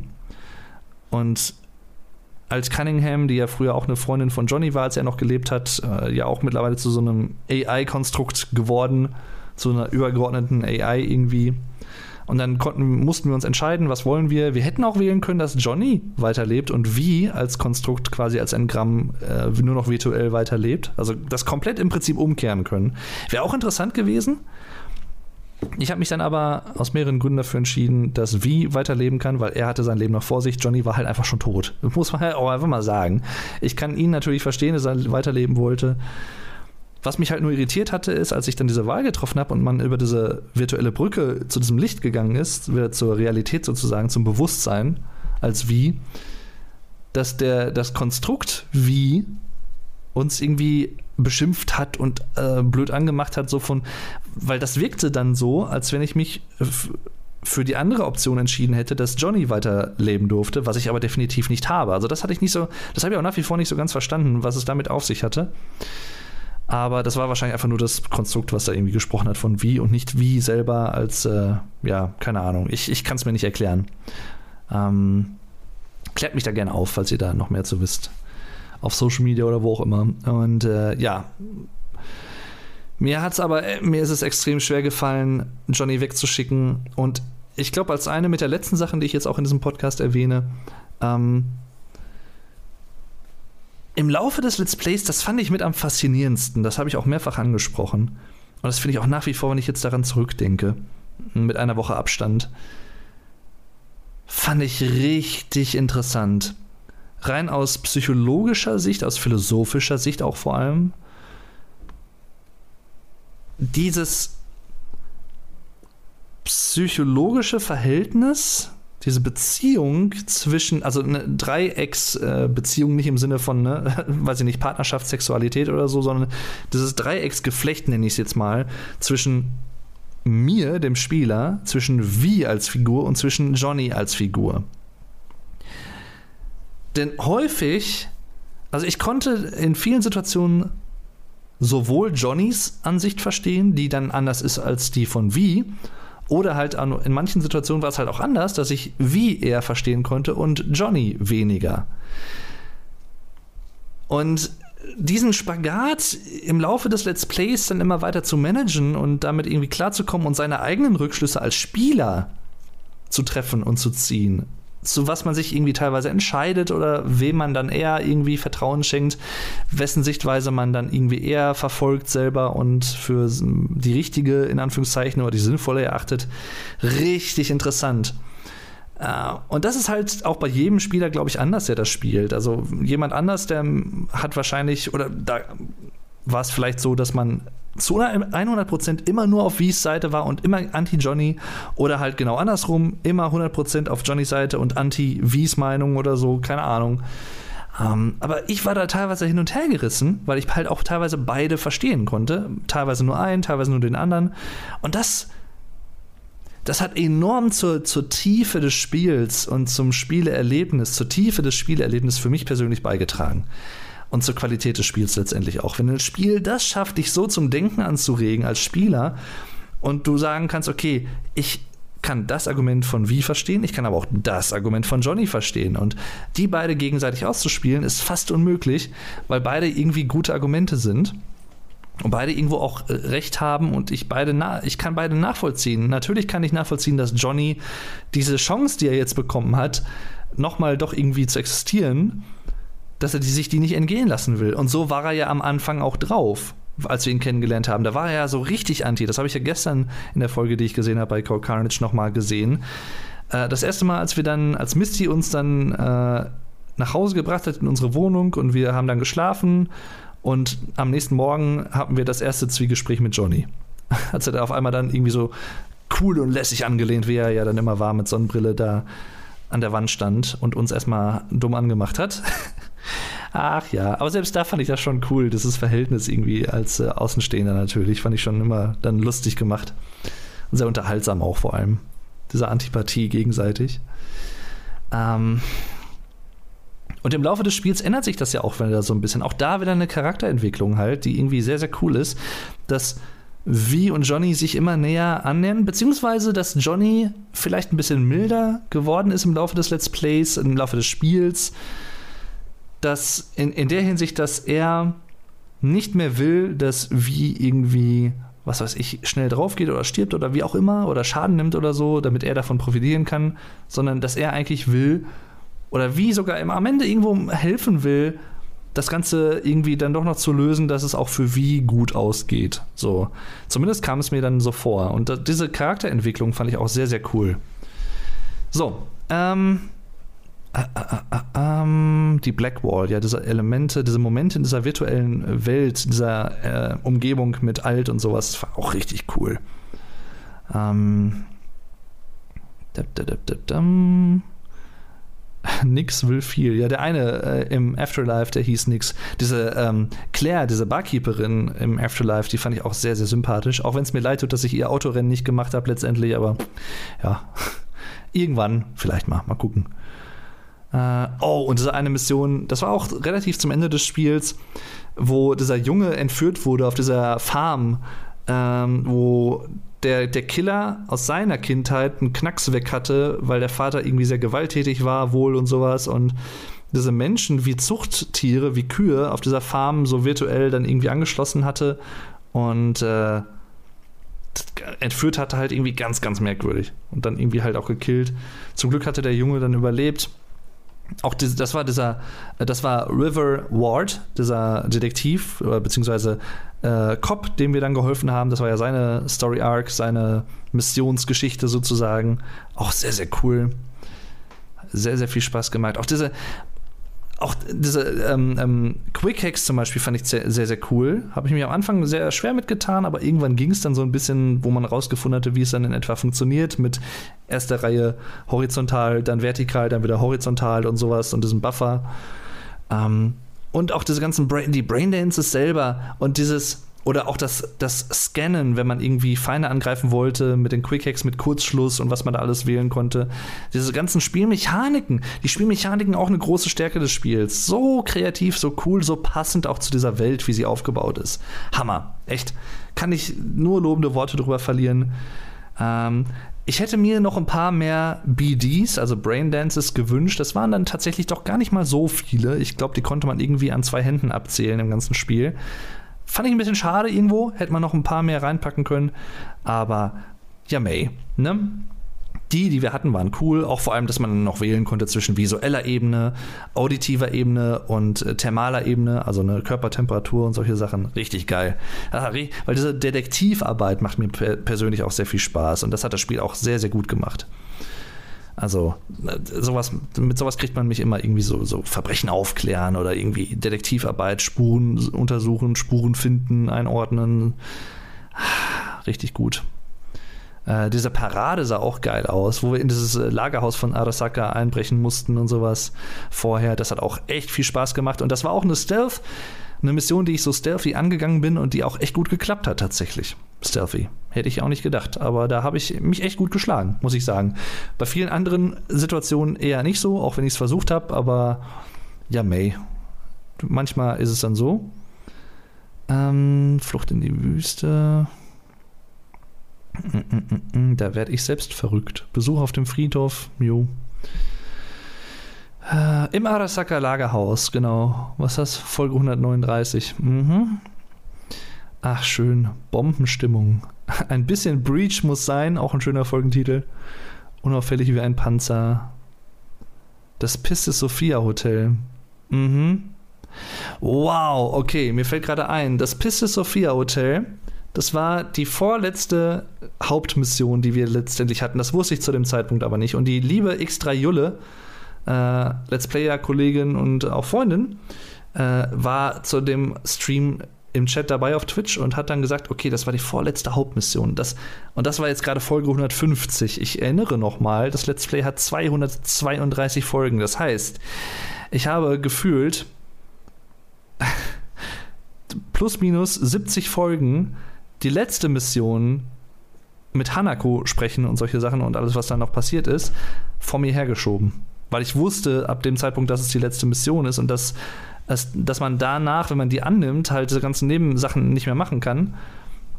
Hinterher dann natürlich, dann, wenn alles durchgelaufen ist mit Credits und so und dass dann die Hauptmission auch abgeschlossen war, die letzte, dann ja, aber ne, Beziehungsweise nein, gar nicht wahr. Dann wurde man wieder zu dem Spielstand zurückgeschickt vor der letzten Hauptmission.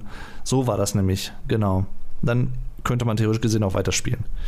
Äh, so New Game Plus mäßig auch äh, teilweise, obwohl es nicht ein New Game ist, aber halt, ja, ihr, ihr wisst, was ich meine, denke ich mal. Und äh, ja, also ich habe hab das echt lange vor mir hergeschoben, habe dann noch diese einigermaßen Story-behafteten Nebenmissionen erst gemacht und äh, das bereue ich auch nicht, das war eine gute Wahl. Da waren auch noch einige coole Sachen dabei. Mhm. Skippys Rückkehr, genau, den haben wir uns zurückgegeben.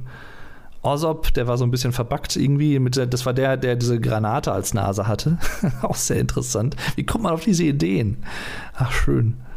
Ah. Oder auch dieser, als wir mit Panam in der Wüste waren, übrigens natürlich Panam, äh, Bay ist ja klar, Panam ist Bay, aber Judy ist auch Bay. Das war halt so ein bisschen der, der, der, der Struggle für wie, glaube ich, und für mich vielleicht auch ein bisschen, aber keine Ahnung. Ihr, ja, ähm, und äh, da waren wir mit Panam hinterher auch noch in der Wüste, hatten so einen Militech-Konvoi gestoppt und diesen Fliegepanzer, nenne ich ihn jetzt einfach mal, geklaut und sind dann in der Wüste noch ein bisschen rumgeflogen und haben dann noch so ein paar Angriffe gefahren und so. Das war auch cool. Hat echt Spaß gemacht. Wüste, Windräder, mürrisches Motel. Ach ja, was alles noch kam, ey. Und ich hätte auch, ich, wie gesagt, das sind jetzt 232 Folgen gewesen. Ich hätte jetzt auch, ich könnte jetzt noch locker 100 Folgen plus dranhängen mit Nebenmissionen und sowas und irgendwelchen kleinen Sachen, die so standardmäßig irgendwie auf der Karte hin und wieder passieren. Also so, weiß ich nicht, Überfall im Gange und solche Sachen, die jetzt keine expliziten Missionen sind, sondern Ereignisse auf der Karte, die man irgendwie, die sich gerade live sozusagen in der Spielwelt abspielen. Roxanne, genau, da gab es die auch noch. Ähm, boah. Déjà-vu mit Cassius. Yo. Ach, da gab's, ja. Auch diese ganzen. Ups, aus Versehen draufgekommen. Diese ganze mit den Politikern, mit den Perales, die dann irgendwie, wo wir rausgefunden haben, dass die dann irgendwie ferngesteuert wurden, die wurden gehackt von irgendwelchen Leuten und so. Auch richtig cool, die Idee. Ja, das soll es eigentlich gewesen sein für diesen Podcast. Ich kann mir gut vorstellen, dass ich irgendwann auch noch mal die anderen Lebenswege spiele, vielleicht sogar auch als Let's Play. Nicht in naher Zukunft, aber irgendwann vielleicht. Zumindest den Konzerner vielleicht oder so. Mal gucken. Ähm, dann auch vielleicht noch mal ein paar Sachen mache, die ich jetzt im Hauptspiel nicht gemacht habe. Vielleicht auch ein bisschen mehr craften oder so. Noch ein paar mehr andere ähm, Implantate und solche Sachen. Dieser Doppelsprung übrigens war, der, der bin ich so froh, dass ich den genommen habe. Ähm, ja. Einfach schön. Einfach nur schön. Es ist, auch wenn es da irgendwann mal DLCs zu gibt oder von mir aus auch irgendwann noch weitere Ableger. Also ich sag mal, so ein Cyberpunk-Spiele-Universum als Videospiel auch. Also nach 2077 dann irgendwann vielleicht 20, 2132 oder so, 2132. Cyberpunk und so. Würde ich auch spielen. Würde ich, also wenn das so in diese Richtung geht wie dieses Spiel, ähm, von der Grundrichtung her und sowas alles, atmosphärisch und sowas, jederzeit. Also da brauche ich auch nicht, da, da brauche ich gar nicht überlegen, das hole ich mir und fertig. Das ist, ja, ich bin jetzt echt so angefixt und ich liebe dieses Spiel. Ich bereue es nicht, keine einzige Sekunde. Jede Session, die ich hatte, und das waren einige von Mitte Dezember bis, äh, was haben wir jetzt, Anfang, äh, Mitte April, das ist der Zeitraum des Let's Plays letztendlich. Ähm, jede einzelne Session hat extrem viel Spaß gemacht. Da war nichts dabei. Ich habe zu keinem Zeitpunkt gedacht, boah, ich habe jetzt kein, eigentlich keinen Bock da drauf und muss das jetzt nur machen, weil ich irgendwie ein Let's Play mache oder so. Überhaupt nicht. Nicht mal im Ansatz. Im kleinsten Ansatz nicht. Nein. Also, wow. Falls ihr diesen Podcast jetzt gehört habt und ihr habt das Spiel selber noch nicht gespielt, und ihr wolltet, seid einfach nur daran interessiert, was ich hier so sage, oder ihr hört euch grundsätzlich jede Folge von mir an. Vielen lieben Dank natürlich erstmal dafür. Aber bitte tut euch den Gefallen, falls ihr Interesse an diesem Spiel habt. Ähm, Kauft es auch gerne im GOG Store, weil dann die Entwickler äh, direkt auch da zu einer Prozent zumindest das Geld auch bekommen für jeden Kauf. Ähm, oder zumindest einen höheren Prozentsatz, würde ich mal behaupten, als auf anderen Plattformen, wo dann nochmal so ein äh, Verarbeitungs-, Verarbeitungsgebühr quasi erhoben wird und so teilweise. Kennt man ja. Ähm, tut euch bitte den Gefallen und lasst euch von manch negativer Berichterstattung hinsichtlich der Veröffentlichungsstrategie und der Vermarktung des Spiels durch den Entwickler und durch äh, Anleger, die irgendwie Druck gemacht haben und solche Sachen, lasst euch bitte von diesen ganzen Sachen nicht zu sehr abschrecken und auch nicht von dieser ganzen, ja, die Konsolenversionen sind so scheiße. Wenn ihr einen PC habt, der das irgendwie mitmacht, ansatzweise. Oder auch mittlerweile geht's, ist es ja, glaube ich, auch besser spielbar auf Konsolen. Auch da wurde ja auch viel gepatcht mittlerweile. Tut euch den Gefallen und zu irgendeinem Zeitpunkt, sei es auch irgendwie erst in ein paar Monaten, wenn es nochmal günstiger geworden ist oder so, tut euch bitte den Gefallen und spielt dieses Spiel. Wenn ihr ansatzweise Interesse an Digitalisierung, also digitalen Themen, digitalen Welten, und diesen Sci-Fi und sowas alles habt, was ich eben alles schon im Podcast genannt habe, dieses Spiel, ihr werdet dieses Spiel lieben. Und spielt es auch gerne auf Deutsch. Ich weiß, viele Leute spielen gerne auch Spiele im, im O-Ton, wobei das ja ganz lustig ist bei diesem Spiel. Denn man kann ja noch nicht mal argumentieren, dass die englische Version der O-Ton ist, weil eigentlich ist die polnische Version der O-Ton, wie ich nämlich schon sagte. Und damit schließt sich so ein bisschen der Kreis. Am Anfang dieser Folge meinte ich ja, dass CD Projekt Red ein polnisches Entwicklerstudio ist und das ist ja auch so, von daher. Das heißt, die ganzen Texte ähm, wurden erst auf Polnisch verfasst, dann auf Englisch übersetzt und dann von Englisch auf die anderen Sprachen dann nochmal. Und auch, das muss ich auch noch ansprechen, ganz kurz, als allerletzten Punkt. Auch da wieder Thema Details. Sprachlich, ich, ich bin ja halt jemand, der auch sehr auf Sprache achtet und Sprachverwendung und solche Sachen. Im Spiel auch sowas wie XD oder Smileys zu benutzen in E-Mails und solche Sachen oder in anderen Texten auf dem Handy oder so, die man da bekommen hat. Ey, das, das, sind, das sind diese Details, die ich total wertschätze, die ich einfach abfeier bis zum geht nicht mehr. Manch einer wird es vielleicht gar nicht so wahrnehmen, weil das halt natürlich irgendwo auch was Normales ist mittlerweile in der digitalen Kommunikation. Dass man irgendwie ein Smiley benutzt, ne, Doppelpunkt und Klammer zu und solche Sachen oder XD, ne, mit so zusammengekniffenen Augen lächeln und so. Wobei ja eigentlich niemand das macht, wenn man das schreibt, aber man schreibt es halt trotzdem, ihr wisst schon. Ähm, auch interessant übrigens. Ähm, aber allein diese Sachen einzubauen, um den ganzen, was dem Ganzen dann meiner Meinung nach auch nochmal ein bisschen mehr Authentizität, Authentizität verleiht, also Glaubwürdigkeit des geschriebenen Wortes und wie auch immer der ganzen Texte und Konversation im Spiel. So eine schlaue und einfache, aber trotzdem wirkungsvolle Entscheidung. Also auch das einfach nur Applaus, dass man das gemacht hat. Einfach nur Hammer. Echt, weil das, das sind wirklich so Sachen, wenn man es sich selbst nicht klar macht, aber das sind so Details, die am Ende des Tages mit anderen Details zusammen so einen Gesamteindruck auch mit bestimmen können und auch formen können.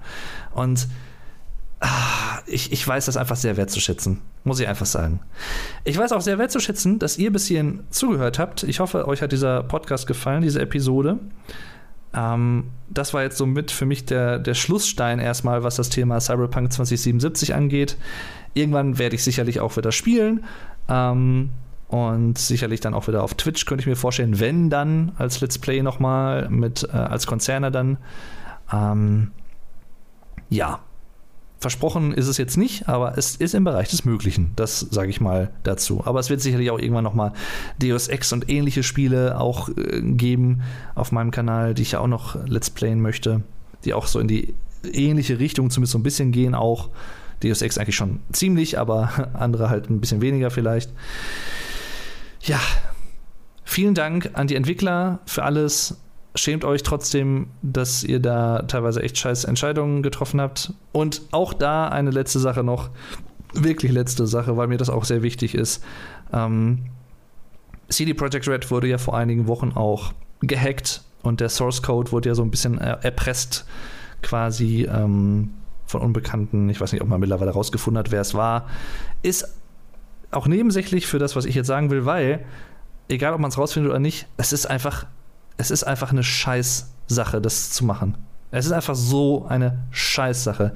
Und das hat auch nichts damit zu tun, von wegen, es gibt sicherlich auch Leute, die sagen, ja, das haben sie ja verdient, weil sie halt irgendwie so diese scheiß Veröffentlichung gemacht haben und sie haben uns belogen als Spieler, bla bla bla. Ja, okay. Granted. Hm? Aber das ist, es gibt einem noch lange keinen Grund, dass irgendwie ein Entwicklerstudio erpresst und irgendwie äh, die hackt und deren Source Code von so einem Spiel irgendwie erbeutet oder solche Sachen und dann droht zu veröffentlichen oder sowas. Das ist nicht verhältnismäßig, Leute. Das ist genauso wie wenn ich irgendwie, weiß ich nicht, ähm, jetzt ganz extrem gesagt, wenn, wenn mir die Supermarktkassiererin vergessen hat, irgendwie Wechselgeld zu geben, 5 Euro, und ich merke das zu Hause, gehe wieder zurück und schlachte die einfach ab oder so. An Ort und Stelle, an der Kasse. Nein, Leute, das ist nicht verhältnismäßig. Und das eine rechtfertigt auch nicht das andere. Echt nicht. Also, das geht einfach mal gar nicht. da möchte ich auch echt, das möchte ich mit aller Deutlichkeit sagen. Und was auch überhaupt nicht geht, und ich glaube, das muss man wirklich auch noch mal sagen, denn es ist mir ein bisschen zu kurz gekommen, auch in dieser ganzen Berichterstattung darüber und so bitte macht den den eigentlichen Entwicklern des Spiels letztendlich, also die Leute, die wirklich aktiv und nicht nur irgendwie ähm, alles koordiniert haben, sondern die wirklich programmiert haben, den Programmierern des Spiels. Ich drücke es mal so aus. Bitte macht den Programmierern des Spiels keinen Vorwurf. Die können da nichts für, dass irgendwelche Geschäftsentscheidungen richtig suboptimal getroffen wurden, richtig beschissen, richtig bekackt. Die können da nichts für. Die haben das Spiel gemacht, aber die haben mit den Entscheidungen auf Geschäftsebene nichts zu tun. Ja, also da auch bitte die Kirche im Dorf lassen und nicht alle über einen Kamm scheren, sondern dann bitte auch sich über die Leute beschweren, die die Scheiße verbockt haben. Äh, und das sind nicht die Leute, die das Spiel programmiert haben. Ja, das sind dann Leute in der Führungsetage oder irgendwelche Großinvestoren oder sowas, keine Ahnung. Äh, solche Leute, denen an den Karren fahren, okay, verständlich, vielleicht auch notwendig. Wahrscheinlich notwendig, aber nicht den Programmierern. Die können da nichts für. Das war mir echt nochmal wichtig zu sagen, weil, weiß ich nicht, das, das, ist mir einfach auch zu kurz gekommen. Und ich, ich will auch immer dann fair sein und auch mal auf so Sachen aufmerksam machen.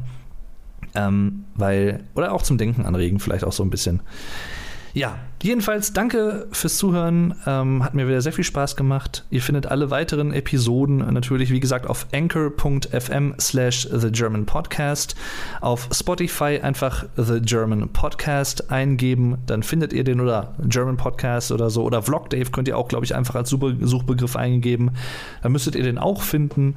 Ihr findet auf meinem YouTube-Kanal Vlog Dave, zusammengeschrieben übrigens, ähm, auch eine Playlist mit allen Episoden, die auch da ja veröffentlichen werden. Und ähm, ja, freue mich schon auf die nächste. Ich weiß noch nicht, was es werden wird. Ich habe so ein Thema im Hinterkopf. Mal gucken. Danke fürs Zuhören. Macht's gut und tschüss. Euer Dave.